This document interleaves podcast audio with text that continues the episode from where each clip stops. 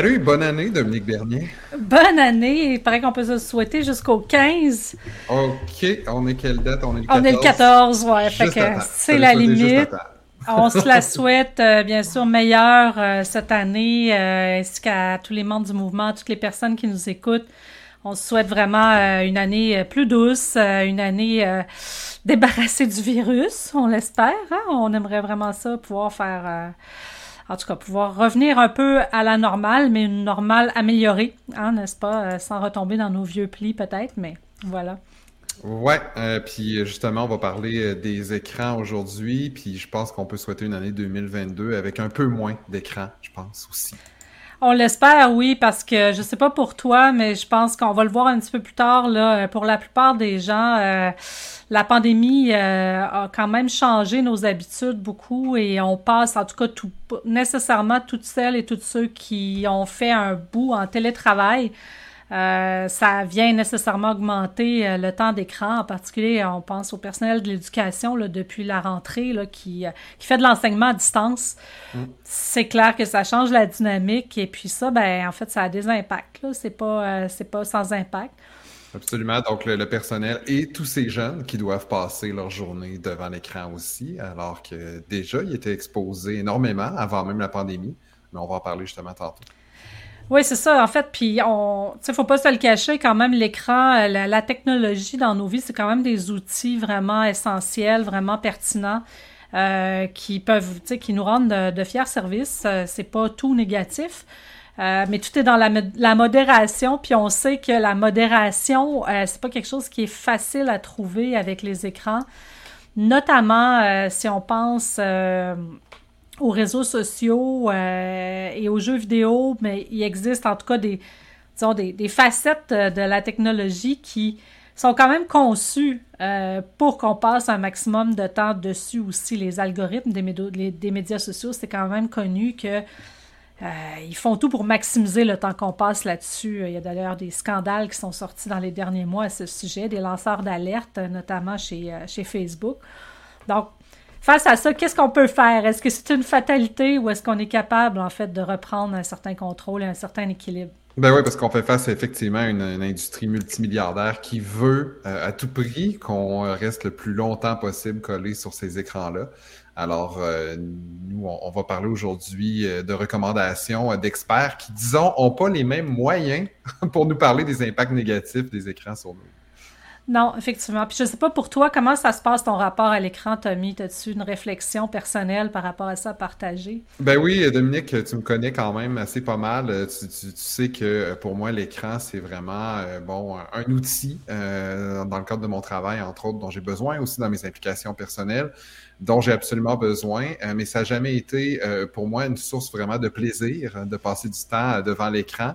Euh, fait qu'effectivement, moi, je trouve ça comme plusieurs. Là, on parlait de télétravail tout à l'heure. Je trouve ça difficile de, de, de, passer euh, la grosse majorité de mes journées devant l'écran. D'ailleurs, en faisant un peu de recherche pour l'émission aujourd'hui, j'ai réalisé que ça pouvait effectivement avoir des impacts importants sur ma santé physique et mentale, puis que je rêvais pas. Hein. Je sentais que ça avait des impacts négatifs. Mais euh, là, ce qu'on ce qu'on qu'on voit en faisant un minimum de recherche, c'est qu'effectivement, c'est des effets qui sont démontrés. Là. Ah oui, c'est documenté complètement. Mm-hmm. Si je peux parler euh, pour ma part, en fait, euh, mon rapport à l'écran est différent du tien, en ce sens que moi, je fais partie des, des, personnes qui ont de la misère à en décoller, qui sont très susceptibles de devenir accros, notamment aux échanges sur les, les, médias sociaux. Tu sais que je suis une mhm. personne politisée, je suis une personne impliquée. Euh, et puis les médias sociaux, ben, c'est un lieu en, quand même où on peut rencontrer des gens qui ont des opinions euh, similaires aux nôtres. ça peut être un espace de mobilisation intéressant aussi pour des luttes sociales et environnementales. Similaire, puis des fois différentes, c'est ça qui nous colle à l'écran, c'est le la difficulté à cesser le débat. oui, exactement. Cesser les débats, surtout quand les débats sont stériles, ce qui est le cas 99,9% du temps. Euh, avant de commencer, avant de rentrer dans, dans le vif du sujet, j'aurais quelques statistiques euh, récentes à partager avec toi, Tommy. En fait, il y a un rapport de 2017 de Common Sense Media qui indique que les enfants de moins de 2 ans consomment en moyenne 1,5 euh, heures par jour de médias numériques. Tous mhm. médias confondus, qu'on pense à la télévision, à la tablette euh, et autres. Euh, c'est quand même 1h25 par jour pour des tout petits. Là. moins de 2 ans, c'est des bébés. Là. Alors que moins de 2 ans, les recommandations de la santé publique sont qu'il ne devrait pas y avoir de temps d'écran jusqu'à 2 ans. Zéro. Oui, mhm. les recommandations sont zéro. Euh, il y a une autre étude réalisée en 2019 auprès d'élèves montréalais en sixième année du primaire qui ont montré que plus de 20 d'entre eux ont un temps d'écran de loisir. Ça, c'est ce qui exclut, ça exclut vraiment euh, l'utilisation des technologies pour en, classe ou pour faire les devoirs. Donc, exclusivement les loisirs de plus de 4 heures par jour. Mm-hmm. Donc, c'est quand même beaucoup, sachant que quand même, il y a un 7 heures euh, qui, qui, qui, est passé à l'école euh, normalement. Bon, il y a la fin de semaine, là, j'imagine que c'est une moyenne, donc probablement qu'il y a plus de temps qui est passé à l'écran la fin de semaine. Euh, mais quand même, 4 heures par jour, ça, ça, fait, ça, fait beaucoup d'heures par semaine. C'est 28 heures par semaine. Là. C'est, exact. C'est là qu'on commence à sentir des effets importants sur la santé, d'ailleurs. Exactement. C'est ça. Oui, à partir, de, 4 heures. tout à fait. Ça, disons, il, y a, il peut, la santé publique recommande deux heures et moins, mais euh, à partir de quatre heures, c'est là qu'on commence à sentir les effets les plus néfastes. Euh, aussi, euh, toujours par Common Sense Media, le même organisme, en 2019, il nous indiquait que les jeunes de 8 à 12 ans consomment 4,44 heures par jour. Donc ça, c'est un, c'est, un chiffre pan-canadien. Donc on n'est pas les seuls, en fait, à avoir ce problème-là. Euh, et les jeunes, ça, ce qui est majeur selon moi, les jeunes de 13 à 18 ans, nos ados, euh, consomment 7, 7h22 minutes par jour. Puis là, on parle de euh, loisirs, là, uniquement. C'est uniquement les loisirs. Ça compte pas les écrans d'école, ni les écrans utilisés à l'école, ni le temps passé à faire les devoirs. Donc, c'est vraiment, c'est vraiment ben, est-ce que c'est inquiétant ou est-ce que ça ne l'est pas? On va le voir un petit peu plus tard, mais quand même, c'est beaucoup d'heures. On peut se poser des questions parce que ce temps qui est mis sur les écrans, ben, euh, c'est du temps qui n'est pas mis à développer d'autres compétences. C'est exact. C'est pas du temps qui est, mis à dormir, à bien se nourrir. Oui, puis aussi à développer des talents, à, faire du sport, à, à, dessiner, euh, même à lire. Ben, on peut penser que, bon, si je pense à ma fille, elle, elle lit beaucoup euh, d'histoires euh, sur son téléphone, sur Wattpad. Là, c'est comme un, un, réseau social de gens qui écrivent des histoires. Donc, il y a quand même des choses qui peuvent être relativement instructives. mais malgré tout, c'est la lecture de livres normaux, papier, est reléguée au, aux oubliettes pratiquement pour beaucoup de jeunes. Là, si on passe 7 heures par jour euh, à l'écran, c'est sûr que ça ne devient pas la priorité. Puis dans les statistiques qu'on avait dans les données de l'INSPQ, euh, c'était seulement un tout petit pourcentage quand même qui était dédié à la lecture à l'écran. On voyait là, si on passait là, 35 heures ou plus par semaine euh, d'écran pour les certains ados, on disait qu'il y avait 12 heures de, ce temps-là qui était passé à l'ordinateur à faire toutes sortes d'activités, 9,2 euh, heures à l'écoute de la télévision, 6,5 heures aux jeux vidéo, puis c'était 5,3 heures à la lecture. Donc oui, il y avait de la lecture, mais pour la plupart des ados, on s'entend que euh, c'est pas la vaste majorité de ces heures-là qui sont passées à, s'instruire. Non, complètement. Mm-hmm. Euh, aussi, d'autres données intéressantes. en fait, selon la même étude de 2019, il y a 53% des jeunes qui ont un téléphone intelligent à 11 ans. Et rendu à 12 ans, c'est 69% qui en ont un. Puis là, ça, ça date de 2019, mais j'ai tendance à penser que ça a peut-être augmenté depuis ce temps-là, parce que si je regarde dans mon entourage, je connais pas beaucoup de jeunes de 12 ans qui n'ont pas de téléphone. Là. C'est mhm. sûr que c'est, un échantillon, mais il, y en a une, grande, très, très forte proportion qui ont, déjà accès à un appareil en tout temps. Là. Donc, c'est, avec la pandémie, effectivement, ça a probablement dû exploser.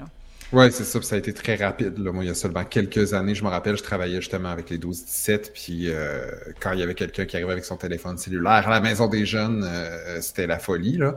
Mais euh, là, maintenant, c'est tout le monde. C'est tout, le monde. Exactement. C'est ça. Mm. En fait, euh, ben on, pourrait passer peut-être ben, peut-être juste dire que on n'est pas ça on vous a donné des données pour le Québec et le Canada, mais on n'est pas différent du reste du monde. En mhm. Amérique du Nord, la moyenne est similaire, notamment 7 heures et plus par jour euh, pour les ados euh, en Amérique du Nord. et par contre, en Europe, le portrait est légèrement différent. Il y a un peu moins de temps d'écran, mais globalement, c'est quand même assez beaucoup plus élevé que les recommandations un peu partout. On pourrait peut-être passer à quelques risques pour la santé qui sont documentés dans la littérature scientifique. Il y a des risques assez clairs qui ont été démontrés pour, euh, en fait, euh, il y a un lien qui a été fait entre l'utilisation d'un temps d'écran excessif et l'obésité, par exemple. Ben, ça va un peu de soi, hein, moins, euh, plus on est à l'écran, moins on bouge, à moins d'écouter un balado puis de courir. mais, en général... ça, habituellement, on n'est pas drivé pas devant l'écran. Il y a certaines personnes qui vont peut-être utiliser l'écran, par exemple, en faisant du vélo stationnaire ou certains jeux vidéo qui qui sont actifs, mais dans les recherches, on indiquait que c'était très marginal, en fait, comme proportion de gens qui utilisaient les écrans de cette façon.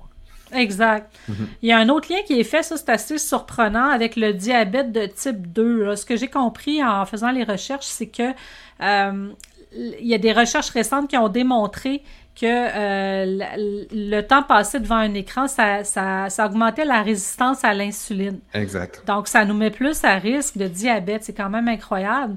Ouais. Euh, les raisons sont, sont pas encore nécessairement complètement démontrées. Euh, mais on peut penser que la, la, la lumière, le, changement du rythme circadien qu'on appelle, donc du, du rythme qui, qui facilite notre, notre, sommeil, tout ça, ça a des impacts autres aussi, y compris sur, sur notre, notre capacité à, à assimiler, à utiliser l'insuline ou à, de manière efficace. Oui, puis il y a des interactions entre les trois premiers éléments. Là. Ben, en fait, même avec les autres éléments suivants, mais obésité, euh, somnolence sont aussi des facteurs de risque pour euh, le diabète. Donc, euh, je pense qu'il y a malheureusement un petit cercle vicieux ici là, qui se passe là, quand on passe trop de temps devant l'écran. Complètement. Mhm. Puis ben la somnolence, ça va un peu. En fait, c'est lié avec des troubles du sommeil. On va le mhm. voir un petit peu plus tard, mais les L'utilisation excessive d'écran entraîne des troubles du sommeil et donc, euh, si on dort moins bien la nuit, ben, on est plus somnolent le jour. C'est lié. Oui, puis ah. euh, pour chaque heure de passé de supplémentaire devant l'écran, il y avait un certain nombre de pertes de minutes de sommeil là, statistiquement qui étaient enregistrées. Fait que c'est un effet direct. Oui, oui, oui, c'est ça. Mm-hmm. Ça, c'est comment dire, ça fait consensus dans la littérature, c'est quelque chose de, de, vraiment démontré. Ça entraîne aussi des troubles anxieux. Euh, ben ça, je sais pas si c'est l'écran en tant que tel ou ce qui est fait sur l'écran, parce qu'il y a aussi ça là, qui compte, mais on sait que chez euh, ben, on sait que l'omniprésence des, des, médias sociaux euh, entraîne notamment chez les jeunes filles une image, une baisse de l'estime de soi, une image de soi qui est qui, qui, est, qui est difficile.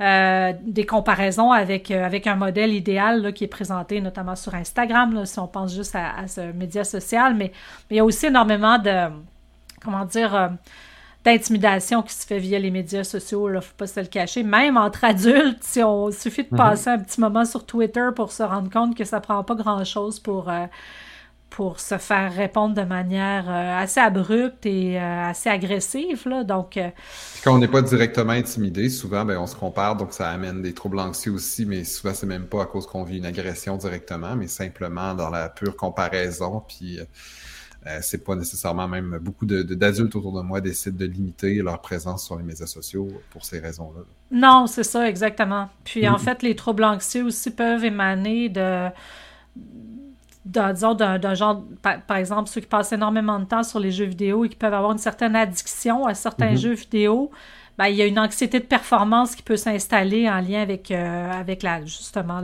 la performance sur le jeu. Donc, ça aussi, ça, a un impact. Ça, ça va être souvent davantage chez les garçons, mais tout ça pour mhm. dire que euh, ça, ça, dépend probablement plus du contenu que du contenant là, dans ces cas-là. Puis la baisse des performances scolaires, ben là, sans aucun doute que c'est euh, lié à l'ensemble des, facteurs précédents, c'est-à-dire que quand, euh, quand, notre hygiène de vie est, est, chamboulée par, euh, par une utilisation excessive de l'écran, puis que notre sommeil notamment est chamboulé, puis qu'on somnole en classe, ben nécessairement, mm-hmm. on performe moins bien à l'école, ce qui est dommage et ce qui n'est ce qui est pas, ce qui est pas du tout souhaitable. Ensuite, euh, là, on voit pas très bien. Je ne sais pas si euh, les gens qui nous écoutent euh, voient mieux la, en fait, ce qui est à l'écran, mais on peut peut-être le placer un petit peu plus gros. Non, ça marche pas. Voilà. En fait, ça, c'est des liens. C'est le cercle vicieux dont tu parlais, en fait, Tommy. le lien entre les écrans, l'obésité et le sommeil. Donc, c'est vraiment des liens qui se qui, s'amplifient les uns les autres. Plus le temps est passé devant l'écran, plus on est sédentaire, donc plus on a de risque d'obésité. Plus on a de risque d'obésité, moins on va être porté à bouger, donc plus on va passer de temps devant l'écran. Euh, même chose, écran et sommeil, plus on passe de, temps devant l'écran, moins on dort bien, puis moins on dort bien, plus on va utiliser l'écran. Donc, on ça se renforce. Puis sommeil et obésité, il y a un lien aussi qui est assez clair dans la littérature scientifique, euh, qui, qui, qui, lie les deux de, de manière étroite. Absolument. Ensuite, ben, on en parlait un petit peu tantôt, mais l'INSPQ nous montre que euh, les interactions entre la santé et l'exposition aux écrans, ben, en fait, ils sont, euh, ils sont facteurs euh, de... il y a différents facteurs en cause, là, notamment la durée de l'exposition va augmenter les effets. On le disait tantôt, tu le disais, Tommy, à partir de 4 heures, c'est là où les effets maximum commencent à se faire connaître. Euh, mais il y a aussi, euh, disons, des façons de mitiguer, euh, si on veut, les effets en, s'assurant que le contenu qui est, regardé est adéquat pour l'âge des enfants notamment, mais même pour nous, hein? même pour nous, je veux dire, s'exposer à des contenus. personnellement, je sais que quand je passe mon temps à faire mes revues de presse euh, en lien avec la crise climatique, c'est pas long que ça me génère euh, de l'éco-anxiété. Donc, des fois, il faut comme aussi, sans se mettre la tête dans le sable, il faut comme prendre un petit peu de recul par rapport à certains contenus qui peuvent nous atteindre. Là. Absolument. Puis aller consommer une coupe de petites vidéos de chat après ça, ça fait toujours du bien. ou parler à quelqu'un dans la vraie vie. oui, ou aller prendre une marche euh, dans un parc euh, ou autre. Exact, c'est encore mieux. Euh, il y a le contexte aussi, là, quand, notamment là, pour les enfants, en fait, le contexte est vraiment important. Donc, le fait de, s'assurer que l'écran soit consommé, là, je ne sais pas quel mot d'autre utiliser, mais que l'utilisation de l'écran soit faite dans un espace euh, commun, comme euh, dans le salon ou dans la cuisine, plutôt que dans la chambre, euh, et que ça soit fait, en fait, de manière supervisée, plus sociale, ou, qu'il y ait aussi des, un certain nombre de règles qui soient établies dans la famille. donc ça, ça peut vraiment aider aussi, contrairement à laisser l'enfant libre de faire tout ce qu'il veut à l'écran quand il veut. Ça aide aussi au contrôle du contenu parce qu'évidemment, quand on consomme euh, du contenu ensemble, ben là, les parents, les adultes autour de l'enfant vont être capables de, voir ce que l'enfant consomme. Ça amène aussi, ce que je disais, des discussions qui peuvent être pertinentes. Donc, on va éloigner après ça, euh, quand on va s'éloigner de l'écran, ben, on va pouvoir poursuivre la discussion, approfondir, ça va aider les apprentissages. Tantôt, on parlait aussi d'anxiété liée à l'écran, mais je pense qu'il y a une anxiété aussi souvent qui est liée à l'isolement. Donc, euh, quand on est isolé devant l'écran, on a l'impression souvent de socialiser. En plus, on parlait des médias sociaux. On a l'impression qu'on est en contact avec les gens, mais c'est pas comme un vrai contact humain. Alors que dans un contexte où on consomme euh, ce contenu-là de façon sociale, euh, ben, j'ai l'impression que ça a des effets aussi positifs pour la réduction de l'anxiété parce qu'il y a un moment là, qui est créé entre êtres humains. on n'est pas isolé devant, devant l'écran.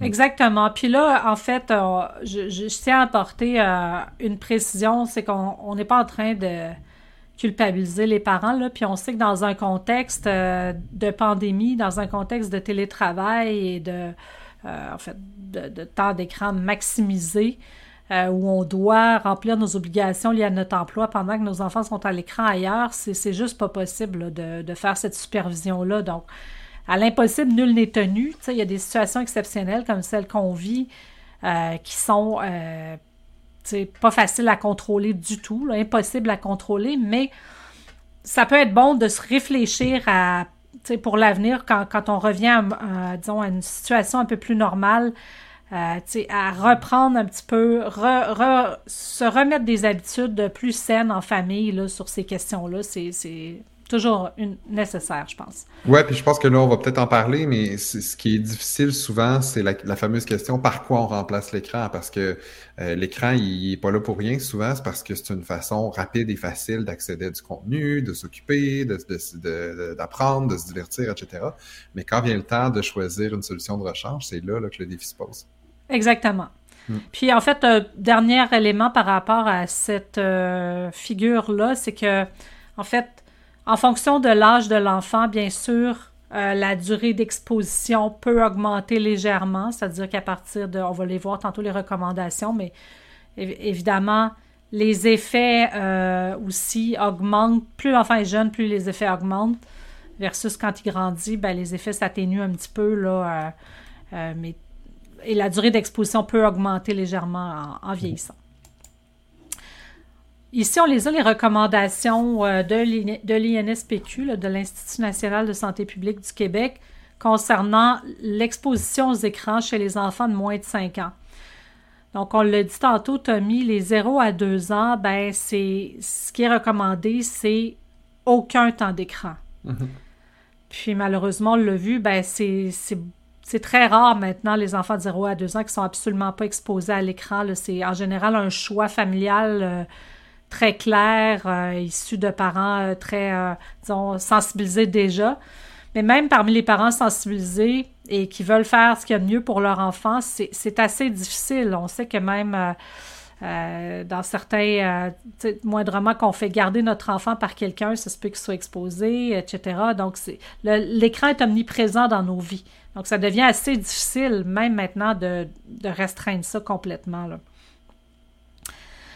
Ensuite, ben, les 2 à 5 ans, en fait, ce qui c'est supposé d'être l'Institut national de santé publique nous suggère de limiter le temps passé à moins d'une heure par jour pour ces enfants-là de 2 à 5 ans.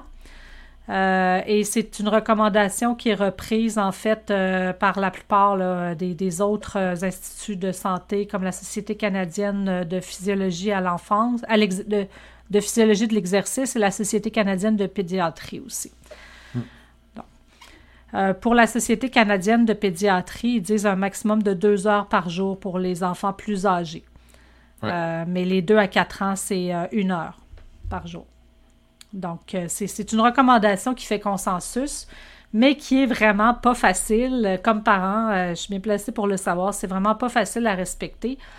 En particulier si on pense qu'on a des enfants d'âge différents, par exemple, si on a des jeunes enfants et des ados euh, et des enfants un petit peu plus vieux dans la même famille, ben là, forcément, les plus jeunes euh, ont accès à plus de temps d'écran que les plus euh, autant de temps d'écran que les plus vieux. Ça devient difficile de limiter, surtout s'il s'agit de la télé, par exemple, mais mais aussi ils vont souvent partager du contenu, là, disons, regarder ensemble une même vidéo sur, sur une tablette ou un téléphone, là, puis ça devient difficile à contrôler dans les faits. Ouais, ben c'est ça, sais, ce que la science nous dit qu'on devrait faire, euh, puis ce qui est euh, possible de faire dans le quotidien, on sait que souvent il y a un écueil. C'est pour ça qu'on parlait de crise climatique tantôt. Ben, c'est un peu la même chose. on, se retrouve avec des recommandations qui nous demandent de faire bien les choses, puis après ça, ben, de l'actualiser dans nos vies, c'est ça le défi. Exact. Ensuite, pour les 5 à 17 ans, donc les, les, les enfants et les ados d'âge scolaire, euh, ce qui est recommandé, c'est un maximum de deux heures par jour de loisirs devant un écran. Euh, donc, euh, c'est encore là une recommandation. On l'a vu tantôt avec les statistiques. Là, on est, on est très loin du compte au Québec, au Canada et en Amérique du Nord par rapport au respect de cette recommandation-là. Quand on pense que les ados consomment 7 heures d'écran et plus en moyenne, il y a énormément de travail à faire. Mais c'est ça, le défi, c'est de remplacer l'écran par autre chose. Et, et ça, c'est pas facile parce que l'écran est une solution euh, très facile, très, euh, disons, divertissante et, difficile à remplacer. Ouais, puis ça, j'ai pour avoir travaillé toujours avec les, 12-17, euh, j'ai travaillé dans, dans, le milieu des maisons des jeunes, puis c'était vraiment ça qui était intéressant, justement, c'est qu'on offrait des activités à pratiquement tous les jours aux ados qui étaient euh, 99% du temps euh, qui étaient sans écran. Euh, il y a des choses qui sont organisées. Euh, c'est pas toujours à nous de se casser la tête nécessairement pour trouver la solution, euh, pour euh, proposer quelque chose directement aux enfants. Il y a aussi des organismes communautaires, il y a aussi des services de loisirs des municipalités. tu sais, c'est possible d'aller chercher de l'aide aussi pour animer nos jeunes. C'est sûr qu'en période de pandémie, c'est une autre, c'est complètement autre chose. C'est d'autres enjeux. Mais en temps normal, il y a moyen d'animer des ados dans des activités qui sont stimulantes pour eux, là, en dehors de, des écrans. Oui, oui, complètement. Effectivement, tu as raison. Puis il ne faut pas hésiter à justement se, servir des ressources disponibles euh, dans notre communauté. Euh, il y a des statistiques qui sont sorties aussi suite à un sondage euh, pendant la pandémie, un sondage relativement récent là, qui date du ben, qui date d'un an environ, en fait, du 17 février 2021, qui a montré que même chez les adultes, euh, la pandémie a entraîné, en fait, une augmentation du temps d'écran chez la plupart des gens. Là, un petit peu plus marqué chez les femmes que chez les hommes, là, mais on parle de plus de la moitié des gens là, qui ont vu leur temps d'écran augmenter durant la pandémie. donc, c'est pas rien. Puis ça, ça s'est fait au détriment de, d'habitudes de, vie plus constructives là, en général. Donc, 60% euh, des femmes et 55% euh, des hommes, à peu près, grosso modo, là, ont vu leur temps d'écran augmenter, avec tous les impacts, les impacts que ça comporte. Ici, il y en a quelques recommandations qu'on a trouvées parce qu'on ne voulait pas laisser les gens un petit peu euh, tout seuls avec ces données-là sans savoir quoi faire. Il y, a des recommandations qui existent, en fait, pour essayer d'aider les jeunes à limiter le temps d'écran en fait, l'important, c'est de mettre des règles claires. Là. Ça, c'est. les règles doivent être claires, doivent être révisées souvent, puis doivent être euh, appliquées aussi. C'est pas nécessairement facile, mais ça se fait. Euh, ça se fait. Puis, il euh, faut tenir son bout. Puis, on sait qu'il va y avoir de l'argumentation en lien avec ça, notamment les, les, enfants d'âge scolaire et les ados. Là, c'est certain que surtout s'il y a des mauvais plis qui sont pris depuis un certain temps, ça, devient un petit peu dur à contrecarrer, mais il n'est jamais trop tard pour mettre en place des règles claires. Et Avec des enfants aussi qui ont l'âge de, de, de, raisonner puis de comprendre, on peut avoir une discussion sur le pourquoi, je pense, qui est super importante aussi. Là, avec toutes les données qu'on vient de voir, il y a des raisons quand même euh, qui justifient en fait la limitation du temps d'écran. Euh, puis ça, je pense que ça peut se discuter avec eux. Exactement, ça se discute dans le cadre de, de, de, de souper de famille, là, simplement. Mm. Nous, on le fait parfois à la maison. Euh, on s'assoit autour de la table à l'heure du souper, puis on parle d'un sujet comme celui-là, de l'importance de, minimiser son temps d'écran, puis de se trouver une panoplie d'activités à faire euh, à la place. Puis j'ai remarqué que les enfants, euh, quand ils sont interpellés puis qu'ils sont mis à contribution pour euh, réfléchir aux, solutions, ils sont toujours très contents de le faire. Donc ça devient pas, ça devient un peu moins euh, disons, euh, c'est moins de confrontation, en fait, quand on les met à contribution pour trouver les solutions. Tu as bien raison là-dessus. Mm. Euh, établir des routines familiales, c'est un autre, une autre façon de faire. Ben, en fait, les routines, ça devient un automatisme au bout d'un certain temps. Donc, il suffit de tenir son bout pendant un mois environ, puis après, c'est entré dans les mœurs et ça se maintient. Donc, euh, les réfléchir ensemble, ça peut être une très bonne idée. Aussi, les écrire, les écrire, les afficher. Là. Euh, voici les, moments où le temps d'écran euh, libre est permis, à quelle heure, de telle heure à telle heure, etc. Puis de telle heure à telle heure, on fait autre chose. Puis voilà, chaque, chaque famille a un peu ses, ses propres préférences, mais de se faire un petit c'est un petit horaire là, pour la famille dans lequel le temps les périodes de temps d'écran sont prévues ça permet de dépersonnaliser euh, les interventions qui doivent être faites. On se réfère à l'horaire plutôt que de faire une intervention euh, de type confrontation. Ensuite, ben ouais, un autre, euh, une autre recommandation qui est faite par les experts, c'est d'établir des moments où personne n'utilise d'écran. Parce qu'on le sait, les enfants, ben, fonctionnent beaucoup par l'exemple. Donc, il faut. Puis ça, c'est pas facile. Moi, je, je, je, parle, je parle de, pour ma paroisse, là, mm. donner le bon exemple en matière de temps d'écran, c'est pas facile. Donc, si on peut se déterminer des moments dans la journée où personne n'est devant un écran, ben déjà, ça permet de favoriser des activités en famille euh, qui soient tout court, là, tu sais, parce que quand on est devant un écran, on n'est pas en famille, on est chacun pour soi. Donc, euh, ça permet de faire des activités ensemble, d'une part. Puis ça permet vraiment surtout de donner l'exemple. Puis ça nous fait du bien aussi de déposer le téléphone là, hors d'atteinte et de faire autre chose. Ouais, puis j'imagine, là, c'est ça, c'est de passer des moments de qualité aussi, de montrer à l'enfant qu'on peut passer des moments de qualité sans écran. Si on passe un moment sans écran, mais que toutes les deux minutes, on regarde si on a reçu des notifications sur notre cellulaire, euh, ça doit pas nécessairement faire passer le bon message non plus. Ça démontre que nous-mêmes, comme adultes, on vit cette dépendance-là. Euh, fait que c'est, de créer des moments où vraiment l'écran n'existe pas, puis qu'on est bien, puis qu'on vit des bons moments qui sont le fun, qui sont plaisants, qui donnent envie d'en vivre d'autres. Puis ça, ben, c'est un défi pour les adultes aussi. Là. Exact. Mm. L'autre recommandation, ben, pas d'écran avant l'heure du coucher. Ça, c'est mm-hmm. en particulier, c'est vraiment important pour le sommeil. Donc, il faudrait, selon les experts, au moins une heure avant le coucher, cesser toute euh, utilisation d'écran. Mm-hmm. Et pas les laisser dans la chambre non plus. Donc ça, c'est pas évident, surtout quand ça nous sert de réveil matin. Là, il faut trouver d'autres stratégies pour se réveiller, le cas échéant, mais c'est quand même super important pour le sommeil. Mais le cellulaire comme réveil matin ou la tablette comme réveil matin, c'est la pire chose parce que la seconde où on l'éteint, en même temps, on voit nos messages, puis là, on a le goût de lire les nouvelles, puis on voit nos courriels qui sont rentrés. Puis là, déjà, genre, on, parlait d'anxiété tantôt, je trouve que déjà, on est emporté dans la routine puis dans les obligations, alors que je pense que c'est bon pour la santé physique et mentale d'avoir un moment au réveil pour prendre le temps d'éveiller ses sens, euh, pas nécessairement dans l'action de façon instantanée. Fait que moi, j'ai fait expérience, pendant un bon moment, j'avais zéro écran dans ma chambre. Euh, j'ai eu une petite rechute récemment, mais honnêtement, pour ma santé physique et mentale, j'ai senti des impacts positifs. Ah oui, j'en doute, aucune, j'en doute aucunement. Moi, j'ai encore, euh, je, je, dis qu'il faut faire ça, mais en fait, j'utilise encore mon, mon, téléphone comme réveil matin, mais je vais être, je suis à veille de trouver une autre solution parce mm. qu'effectivement, euh, on se réveillait avant d'avoir des téléphones, là. il y avait d'autres moyens avant.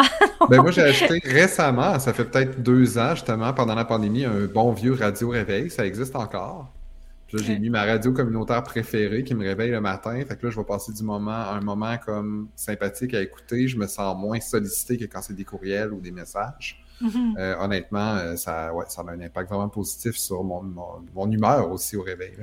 Ben, c'est bon à savoir, ça me donne envie d'essayer. je, te, le propose. La dernière recommandation, on en a parlé un petit peu euh, juste avant, mais c'est de laisser les adolescents participer à l'élaboration du plan familial. Et moi, je dirais même plus, pas juste les adolescents, mais aussi les enfants.